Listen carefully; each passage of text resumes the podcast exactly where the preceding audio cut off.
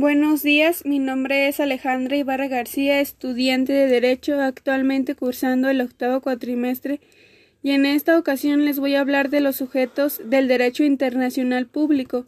Primeramente, quien compone los sujetos son los estados, las organizaciones internacionales, movimientos de liberación nacional, la comunidad beligerante, persona física como sujeto pasivo, y podrán entrar casos de la Santa Sede y la Orden de Malta.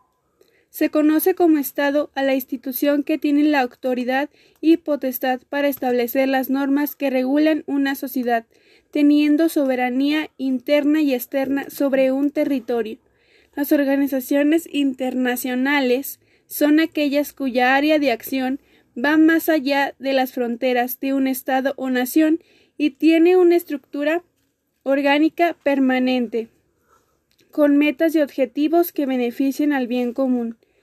El Movimiento de Liberación Nacional propone la independencia política de una nación oprimida o sometida a dependencia. La comunidad beligerante es un grupo insurrecto reconocido por el Estatuto Jurídico de Beligerantes que conlleva una guerra civil en la que los insurrectos acceden al poder, dejando a un lado a la autoridad gobernante y controlar su territorio correspondiente y sus propósitos son fines políticos.